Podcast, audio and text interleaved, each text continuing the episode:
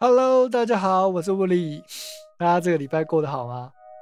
嗯，Sorry，我又脱稿了。那今天呢，我要跟大家分享的是五个你作曲进度缓慢的原因。那在进入正题之前呢，我先跟大家报告一下为什么最近老是脱稿。因为我开始尝试在另外一个 YouTube channel 呢，去记录一些我骑摩托车的生活一些影片。那也想要尝试创作一些影像内容。那我也在边学边做的阶段。那我打算把我做跟做影像跟音乐的这些过程呢记录起来，然后放到不同的 channel 上面去跟大家分享。在 Mr. w i l l 那个频道呢，我会去分享我做影片的一些心得跟一些想法。那在 This Way 这个 This Way 这个频道呢，我会分享啊音乐制作相关的一些观念或者是方法。那如果你有兴趣的话，你可以去订阅我另外一个频道。如果你只对音乐有兴趣的话，你可以持续关注 lswi 点 com 这个呃网站以及我们的 YouTube channel，还有 Podcast 吴先生的脑内鸡汤。OK，好，那我们来进入今天的主题好了。我们我们今天要分享的是为什么你作曲进度缓慢的五个原因。啊，这个影片的主题呢，是我在 YouTube 的呃日本的 YouTuber 的影片中看到，那我非常认同他的观念，我把它稍微加强一下，然后来跟各位分享一下。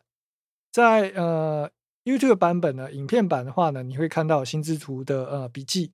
那在 Podcast 呢，你就可以边做家事边听哦，都可以。好，那我们来进入第一个原因好了。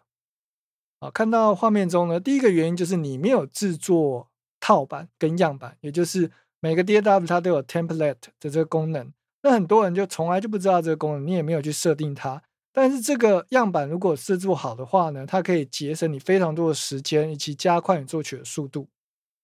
好，第一个呢，就是你在作曲的时候，不要直接从空白的专案开始制作，这样子你会要做什么事情？就是你要新增音轨嘛，你要新增软体乐器，你要挂着音频插件，然后你要新增 Mini Track，叭叭一大堆东西，那可能会花你蛮多时间的。除非你想要熟悉软体的操作哦，比如说像我每天都在教课嘛，所以每天都在重复这些操作，我不会忘记。或者是你是初学者，那你对于操作还不是那么了解，你可以在前一年或者是半年甚至三个月去尽量多做一下这些动作。但是当你到了已经进阶的中阶或是高阶的时候呢，你一定要制作自己的样板，这样可以加快你创作音乐的速度。那再来呢，就是。除非你想要激发自己的一些想法，怎么说呢？就是有时候你用到不一样的音色，它可以刺激你音乐创作的一些灵感，或者是让你想到说，哎，这个这个音效，你可以去弹一些什么样子的东西。那这个合成器的音色，也许可以带给你新的启发。所以有时候买音色也是一种，呃，带给自己新的刺激的一种方式。但是不要买了一堆没有用啊，像我一样，因为我都在教课，大家用的都是内建的音色。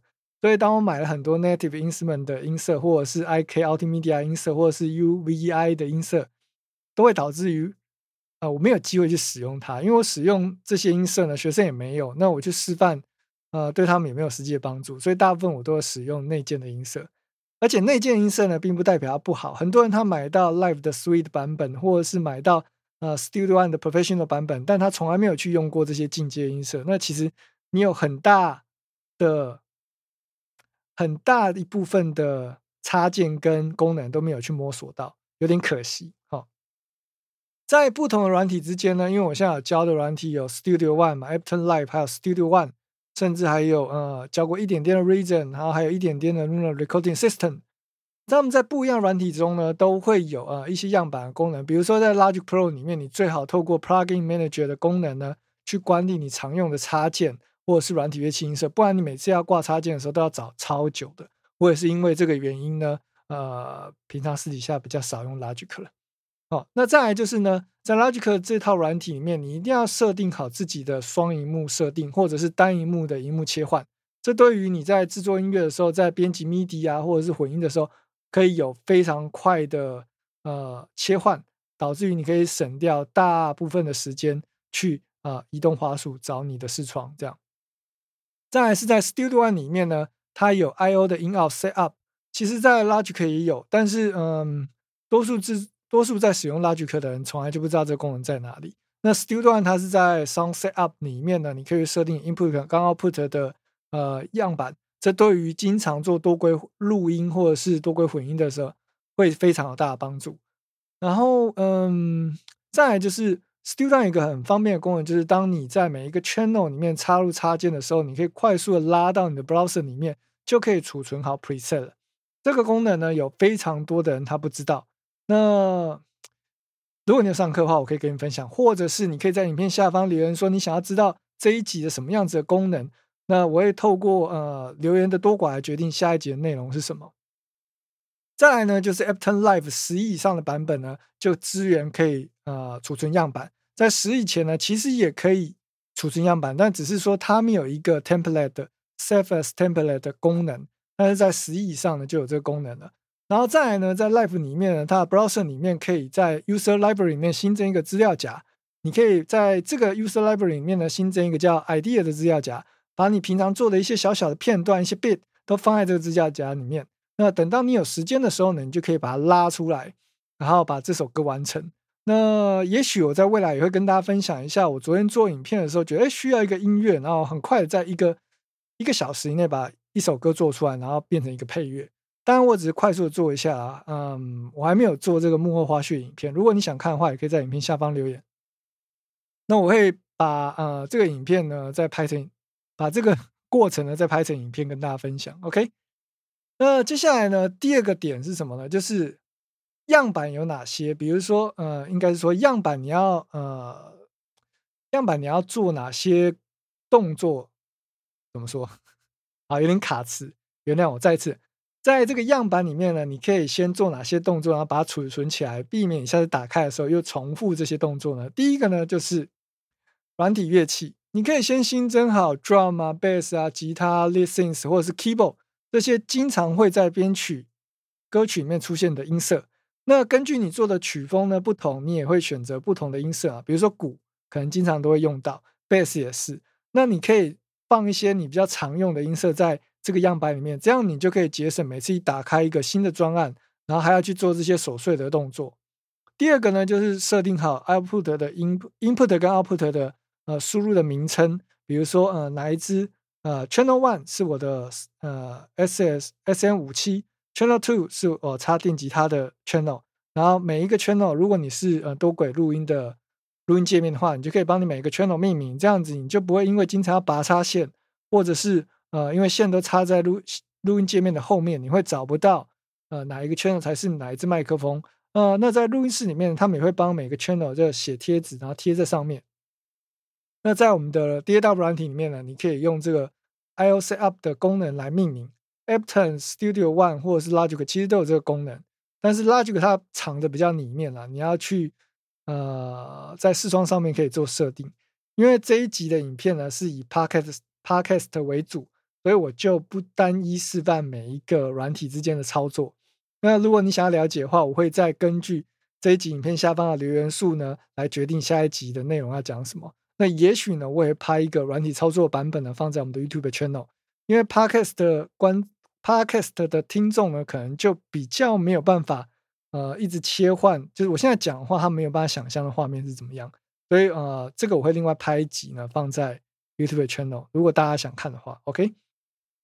再就是我刚刚讲的荧幕的显示，比如说像呃 Live 里面呢，它是没有办法制定快捷键的，所以呃它也它顶多就只有一个双荧幕，所以它不像 Logic 一样有荧幕切换的设定。但是你可以记一些常见的快捷键，比如说这样 Command 加 Auto 加 L 键，就是下面的那个 Device 跟 MIDI 的视窗，或者是 Command 加 Auto 加 B 键，就是 Browser 视窗。那这几个。我列出来的快捷键呢，还有 Tab 键，Tab 键是切换 Session 跟 Arrangement View 这这两个视窗的快捷键，还有 Shift 加 Tab 键可以切换 MIDI MIDI 卷轴的画面跟你的 Device 画面。这四个快捷键呢，你一定要背起来。那 Studio One 呢，也是有常见的这些快捷键。那因为 Studio One 呢，是我比较晚接触的软体，我第一个学软体是 Logic Pro，第二个学软体是 Studio One，第三个才是 Ableton。Ableton 呢，因为它是全世界最多人使用的编曲软体，所以它不让你改快捷键，它让你去习惯它，然后以它的快捷键为主。所以我就把 Studio One 改成跟 Logic 一样的快捷键。但是因为现在 Ableton 不能改快捷键，所以我可能未来会把 Studio One 跟 Ab 呃 Logic 改成 Ableton 的快捷键。但是这还是要取决到你常用哪些快捷键。然后等一下我们会在下一个呃分类里面跟大家介绍关于快捷键的部分呢。经常使用的快捷键一定要记起来，比如说复制、贴上、剪下、音符的移动等等。比如说你你你是 MIDI guy，你是都是用滑鼠去输入 MIDI 的，那你在音符的移动快捷键就要记得很清楚，这样子可以帮助你在编辑的速度的时候可以更快。那 Ableton 呢，它的音符移动快捷键很简单，就上下左右的方向键。那再就是呃快进跟快退，往前进一个小节跟往后进一个小节快捷键也要记起来。在 Logic 里面呢，或是大于跟小于；那在 Ableton 里面呢，就是左右键，其实很好记。那根据这些快捷键呢，会根据你的目前当前视窗不同呢，同样快捷键有不同的功能，这点你也要特别去注意。那如果你想要知道 Ableton 的快捷键跟 Studio 的快捷键的话，甚至是 Logic 的快捷键，你都可以到这个影片下方或 Podcast 的下方的连接呢，去下载我编辑好的电子书或者是 PDF 的档案。好，再来就是。越常使用的快捷键就越需要克制化。那有一种方法就是，你可以把你经常用的快捷键呢，都放在你的右手，呃，左手，左手的部分，这样你就不用经常把你滑鼠放开，然后把右手移过来跟左手按组合键。所以，嗯，有些软体像 Student，它一开始预设的快捷键呢，都是一只手就可以完成，这样可以加快你在按快捷键的速度，就不用一直去解手印。好，那再来就是呢，你可以使用。呃，第三方所出的快捷键的荧幕保护套，但是都很贵，一个套子保护套就要一万呃一千多块。呃，那有的键盘呢是直接印在键盘上的，那就把所有的快捷键都印在键盘上。有 Logic 的版本啊，Ableton 版本啊，Studio 我不知道有没有出。那一个键盘就要四千多块，所以呃，我个人是曾经有想买，但是我没有想过，没有买过了哦。基本上呢，这些快捷键的键盘呢，其实如果你不常用，它印在那边。你也不会去背嘛？那再来就是我们在操作的时候呢，有时候你不太会看键盘上面的字母，所以有一种做法呢，是在呃日本 YouTube 上面看到，就是说你可以贴那种凸点的凸点的贴纸贴在键盘上，就有点像是盲人摸那个点字的概念，你可以一摸就知道那个键是在哪里附近。好，那其实，在呃我们的键盘的 F 跟 Z 上面都有个小凸点，可是它只有在正中间。所以你可以在 Command 或是 Shift 上面贴一个小凸点，这样你就可以更快的辨别出呃键盘的位置的分布。这样哦，再来呢就是 Channel Strip 的预设，比如说我们经常会用到的 Compressor 啊、EQ 啊，还有呃 Transient 啊，还有 Distortion 啊这些，你可以设定一个预设 Preset，你就不用一个一个挂，你可以按呃读取，比如说 Channel Strip，然后它就全部一起挂上去了。关于这个部分呢，我们可以在呃未来影片的方式呢秀给大家看。再来就是加入我最爱的功能，就是 iPlugin。比如说像是呃 Ableton Live 呢，它在 Browser 里面会有页签，你就可以加入我最爱。比如说它有七个页签，它有不同的颜色，然后你可以去 rename 它。在 Studio One 里面呢，你可以自定义你的资料夹，所以其实每一个软体它都有这个功能，但是方法不一样。再来的话呢，就是呃，Logic，Logic 在这方面就比较弱一点，因为它对于第三方的 plugin 比较不友善。但是对于内建的插件呢，它有自定义他们的资料夹，比如像 Dynamics 啊或者是什么的。如果你想要自定义你的资料夹，你可以在 Plugin Manager 里面做进阶的设定。好，以上这些方法呢，都可以解决你嗯想要这样做，但是觉得啊有点麻烦。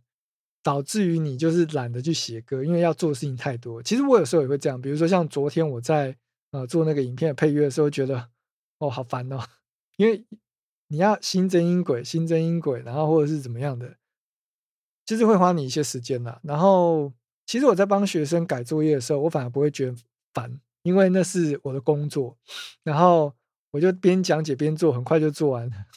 可是，在自己做音乐的时候，就会有一种。当你有一个目的性，就是你今天不是怎么讲，你不是接案，然后你只是单纯就今天想要来写个歌，对我来讲会有一种嗯有点急躁的感觉。但是如果说只是边示范，然后边帮学生把他的歌完成的话，我就会慢条斯理的去做。所以有时候心境的转换，我觉得好像也是蛮重要，不能让自己觉得很烦哦。那再来上面这边的的一些怎么说？上面这些样板呢，还可以帮你缩缩短你不需要一直重复操作的时间啊，减少重复的流程，增加效率。然后缩短时间的话呢，就等于增加效率嘛。有时候你的脑袋多停顿一秒，你就忘记你刚才要干嘛。尤其是像我年纪大了，就有时候切换一个视窗，你就忘记哎，我刚刚想要干嘛哦。所以呃，曾经那个我讲过影响我很深的导演，他就说，荧幕越大，你的思绪越快。我确实有这种感觉，嗯，就是当你有双荧幕的时候，你可以很有清晰的。思绪知道你每一个视窗都在干嘛，但是如果要切换视窗的时候，有时候你思绪就断掉。再来就是，当你有候补备案的时候，你可以激发更多想法跟比较。这是什么意思呢？就是如果你有一些 preset，比如说啊，你一个 base 里面你已经设好很多 preset，你就可以快速的切换这 preset 音色嘛。那你就可以很快的比较说，这个 bass 的这个音色的频率呢，是不是跟你整首歌相搭配，还是说？单听很好听，但是搭起来不好听。那这些呢，都是在编曲上可以帮助你更快抓到一个方向的方法。好，然后打造一个无压力的环境。好，再第二个呢，就是没有参考的范本。很多学生在写歌的时候，他就直接想说我要写歌，可是他完全都不知道他想要写什么样的歌，就在电脑里面呆坐了一下，或者是随便弹个吉他，然后有一个 rip 出来，可是不知道怎么接着继续下去。也有很多学生跟我讲说。他做了八个小节以后就接不下去了。那有很大的原因是你没有参考范本。那参考范本要怎么找呢？就是找你想要的风格。当你找一首参考范本的时候，比如说你现在先思考说你要做的是 rock 风，还是啊 J-pop 风，还是 hip hop 风。你找一个风格以后呢，你挑一首你喜欢的歌，然后去分析里面的配器，分析它的音阶，分析它的节奏，分析它的音色啊。比如说一样 bass。不同的音色，它听起来感觉就不一样。然后还有它和弦进行，所有的种种的要素加起来，才是这首歌为什么好听的元素嘛。然后你必须要去思考说，想要制作什么样子风格的音乐，什么样子的风格的音乐呢？他们都使用什么样子的东西？比如说，它是使用什么样的配器，什么样的音阶？如果你想要做个爵士风格的呃音乐的话呢，可能它的鼓都会打 right。然后节奏是嘚嘚嘚嘚嘚嘚嘚，有一点 swing 的感觉，或者是你想要做 funk 的风格的话，它可能就是刷十六 bit 吉他，嘚嘚嘚嘚嘚嘚嘚。好了，我知道这样子一直用嘴巴演奏有点干哦，但是因为我们这个 parkes 的风格呢，就是有点像是单口相声，都是我一个人在讲，所以大家就将就一下。哦，那再来呢，就是如果你有一个好的范本参考的话。你就会知道说，为什么你现在听起来这首歌总是少了点什么？那为什么你会觉得这首歌总是少了点什么呢？主要原因就是因为你的知识量不足。我这里所谓的知识量不足呢，不是说你会的乐理太少，而是你对于软体的一些功能、辅助功能不是那么熟悉，或者是你对于嗯，比如说频率的分布不是那么熟悉，或者是你对于响度不是很了解，或者是你对于呃整个相位的分布不是很了解。种种的因素呢，都会导致于你的编曲听起来怪怪的。那再来就是练习太少，你没有经常的逼自己去啊，每天写一些东西出来，所以导致于你会呆坐在那边，不知道要生出什么东西。哦，那再来呢，如果你经常去分析别人的歌曲，也可以改进呃你现在的状况。再来就是你有参考范本的话，你可以有一个比对的对象，比如说 A 跟 B。啊，颜色不一样，所以你要换一样的颜色，就接近那样子的感觉。有 A、B 比较的时候，你比较知道你少了什么。但是如果没有的比较的时候，你就没有一个范本，没有一个参考。就好像，嗯，如果你有朋友是做，嗯，那个叫什么啊？比如说电做影视节目相关的，比如说帮帮演员配服装，他们通常都会先准备一些 reference，就是一些嗯风格的衣服呢，给导演参考。然后想说这一这一次的电影呢是要配什么样子的衣服，什么样的风格，有点像定妆吧。就他们会去做一些资料。那我们在作曲的时候呢，如果你有一些参考两三首参考的资料的话，你也可以知道说，呃，我的转换 bridge 要怎么做，然后我在哪一个，比如说在主歌的时候呢，要放钢琴呢，还是放吉他，还是鼓要进来，鼓要什么时候进，贝斯要什么进，什么时候进，这些都是有一个东西给你做参考。那只要照着它的编排去做，这不是抄袭哦，这是参考。你如果做的一模一样，才叫抄袭。很多时候你可以参考它的配器，然后旋律和弦进行不一样，或是你参考它和弦进行，但是你的配器不一样，这只是参考其中一个要素。就好像你今天要出门，你也会根据你平常看杂志，参考人家穿的风格来搭配你今天出门的样子。但是你没有穿的跟他们一模一样，就算你穿的跟他们一模一样，因为你长得不一样，所以风格也不一样。所以参考呢是一个可以帮助你编曲更快的一个方法。那基本上呢，呃，你会需要拆解的能力，可以增加啊你做音乐的速度。再来就是大量的编曲知识哦。我刚刚讲的就是 L U F S 是 loudness 响度的意思，还有频率，响度跟频率会影响到。这个乐器它有多突出，然后你会有多大的注意力放在它身上。那有时候呢，有的人他比如说做 hip hop 歌，他想要低频很多，他就把 bass 的 sub bass 调的很大。可是 sub bass 调很大的时候，你的声音就很容易爆掉，因为某个频率大声，但是它响度很低，所以你会觉得很小声，但其实它已经破掉了。哦，那这方面的知识，也许以后我们再拍个影片跟大家做解释。大概就是你需要大量的练习，像我之前讲的，每天设定我就是做八小节，然后要五个乐器以上。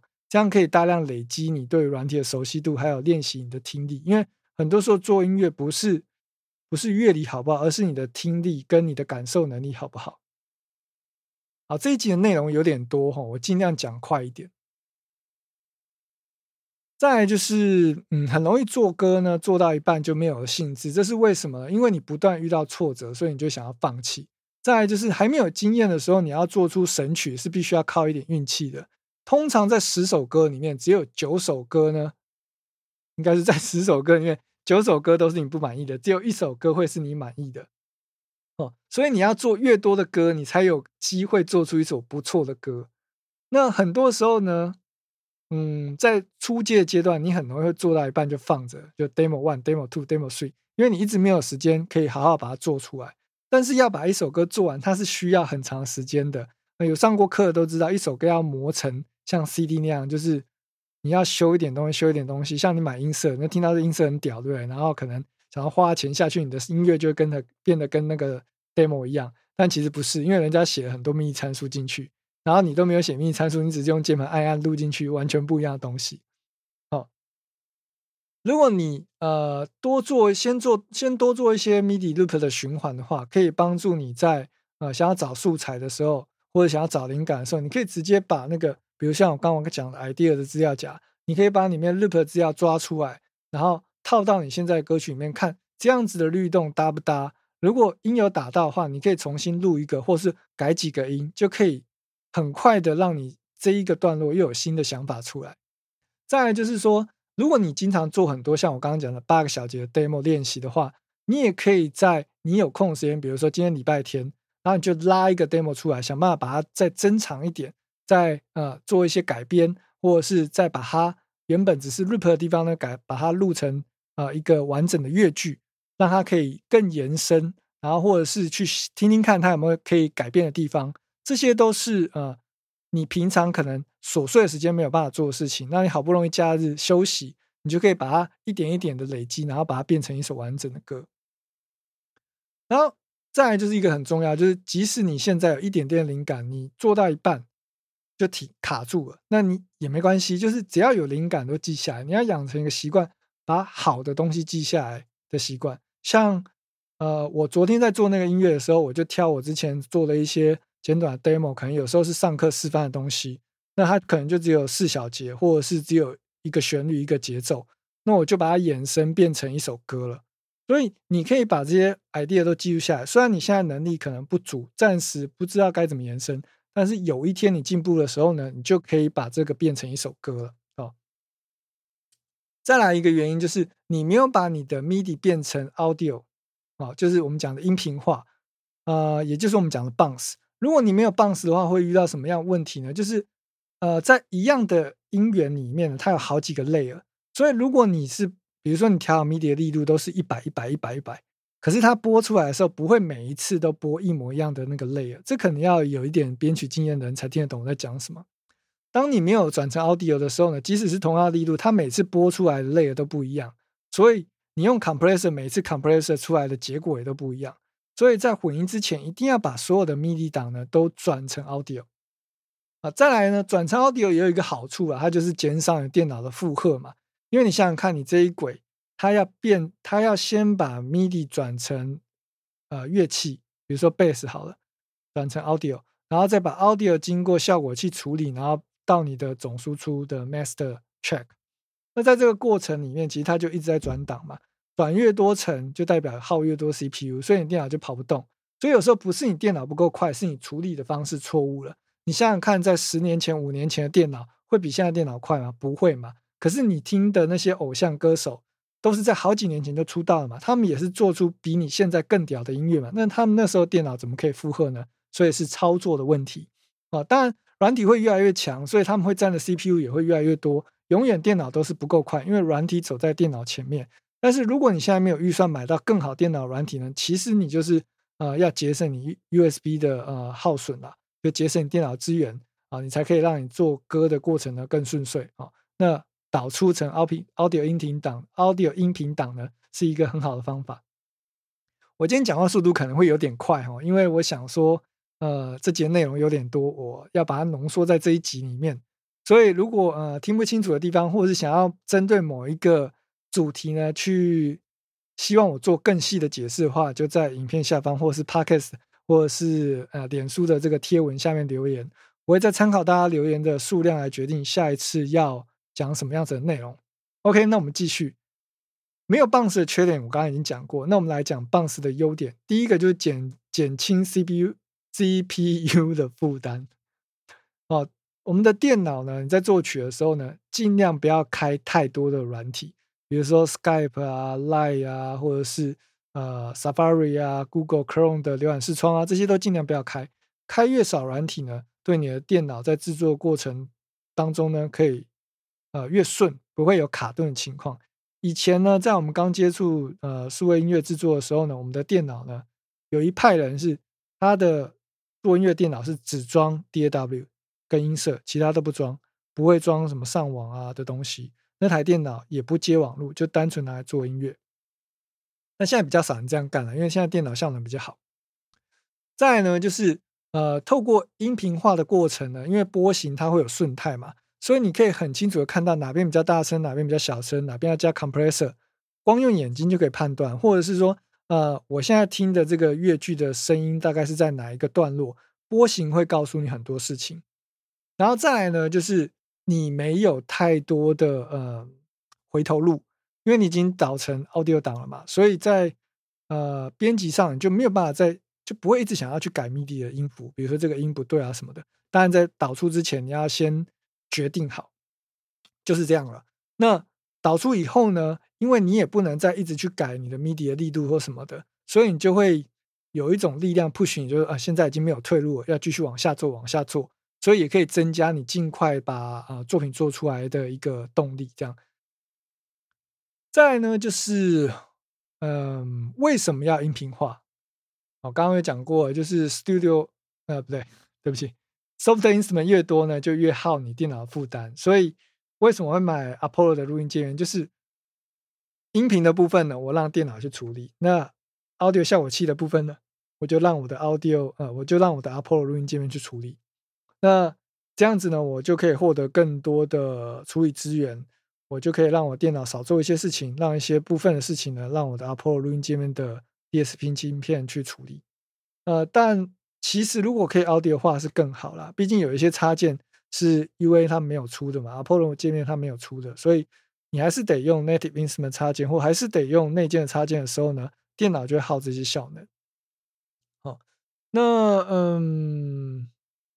好，呃，在影片版的朋友呢，可能就可以看到的呃 My Map，但是 Podcast 版的朋友呢，可能就没有办法看到画面，所以还是讲一下，嗯，为什么要音频化？还有就是我刚刚讲的嘛，你可以很轻易的可以从视觉上来看出呃音乐的段落，当然有下 Mark 也是一个好习惯，可以帮助你更好找到一个段落。这在上课的时候我一直重复，那在之前的影片我们有讲到。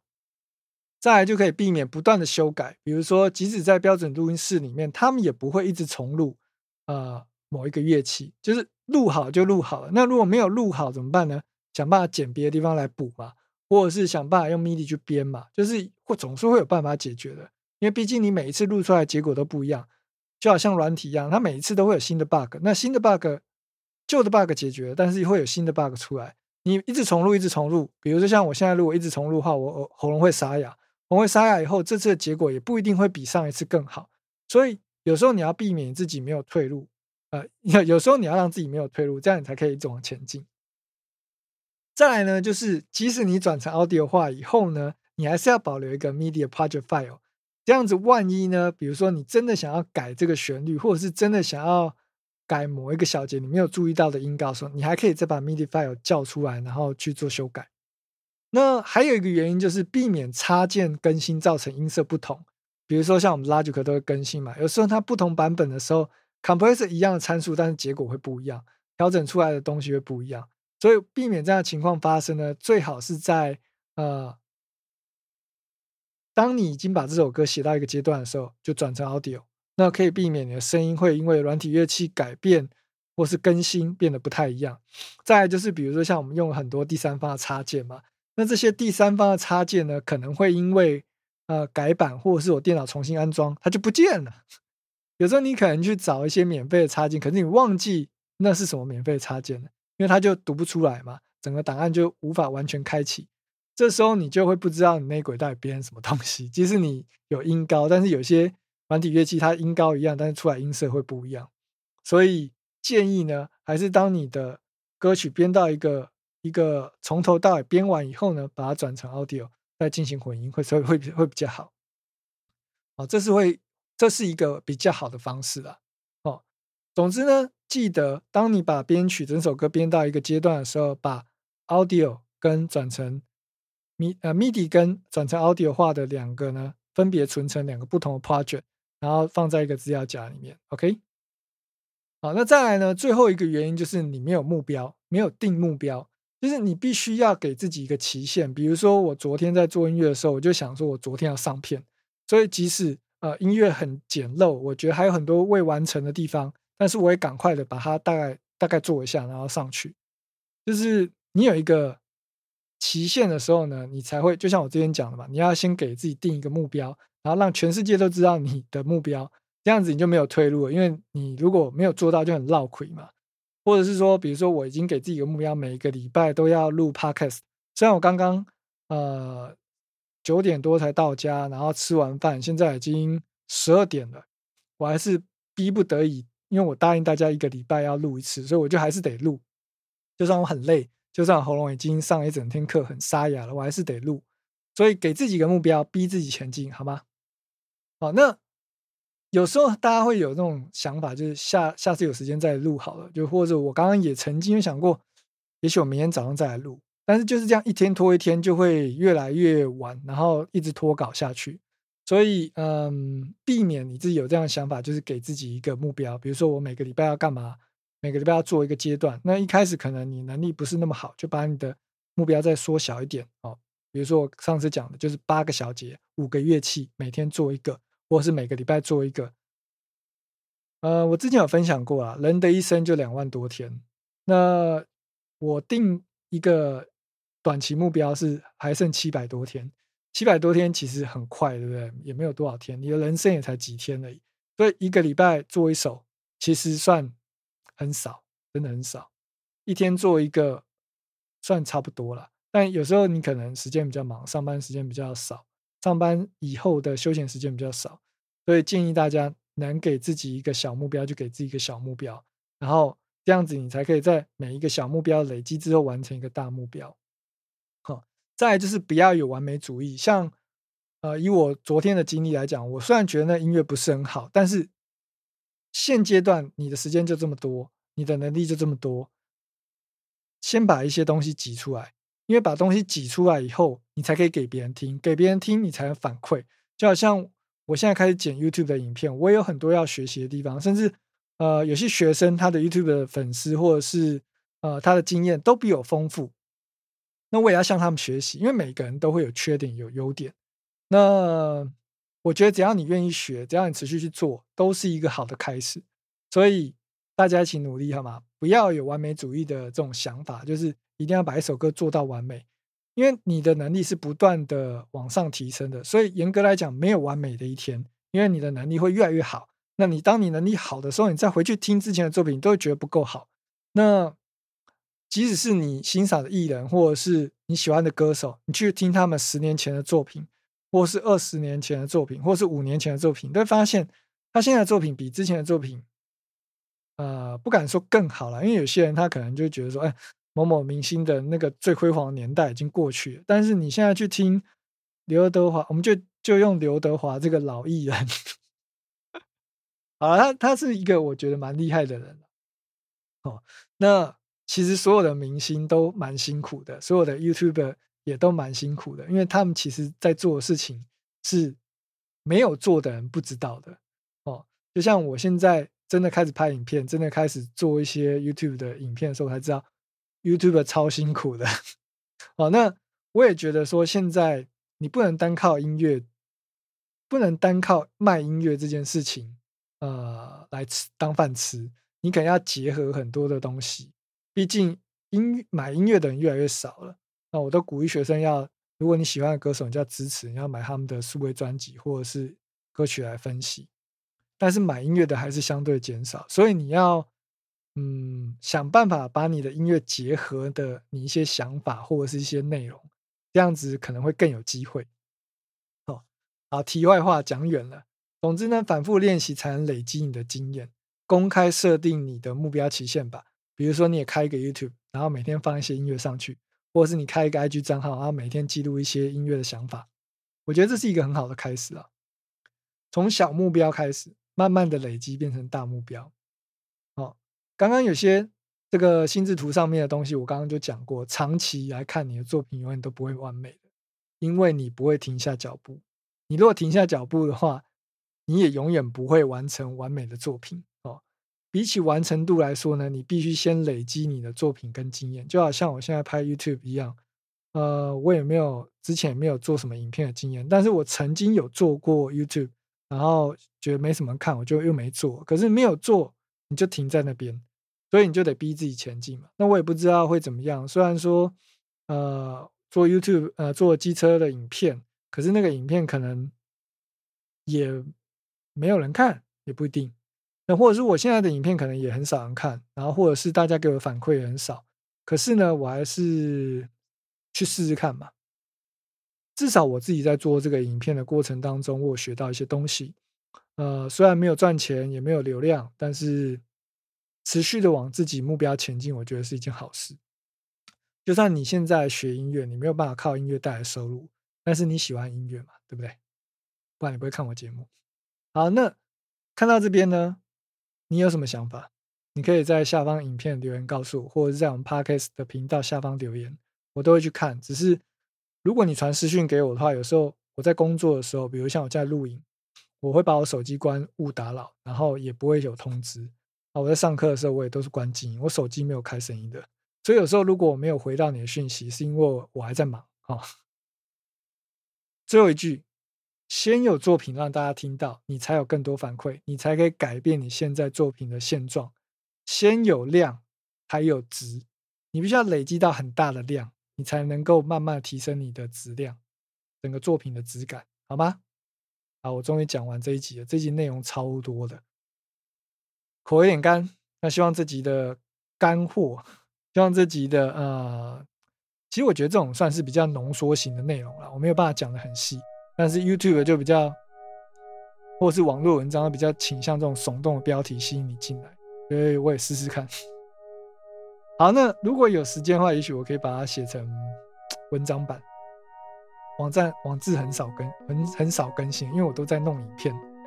那如果呃你有喜欢我们的内容的话，你可以有很多种方式支持我，比如说买我的电子书，比如说帮我的 YouTube channel 分享、我留言、按赞之类的，让我呃有一些动力继续做下去。OK，那这就是我们这一集的呃 Podcast 的内容。如果你想要听 Podcast 版的话，就搜寻胡先生的脑内鸡汤。那如果你想要搜寻 YouTube channel 的话呢，啊，所有连接，所有的连接我都放在这集的节目下面，好不好？点开来看，点开来看，OK。我是吴力，我们下次见，拜。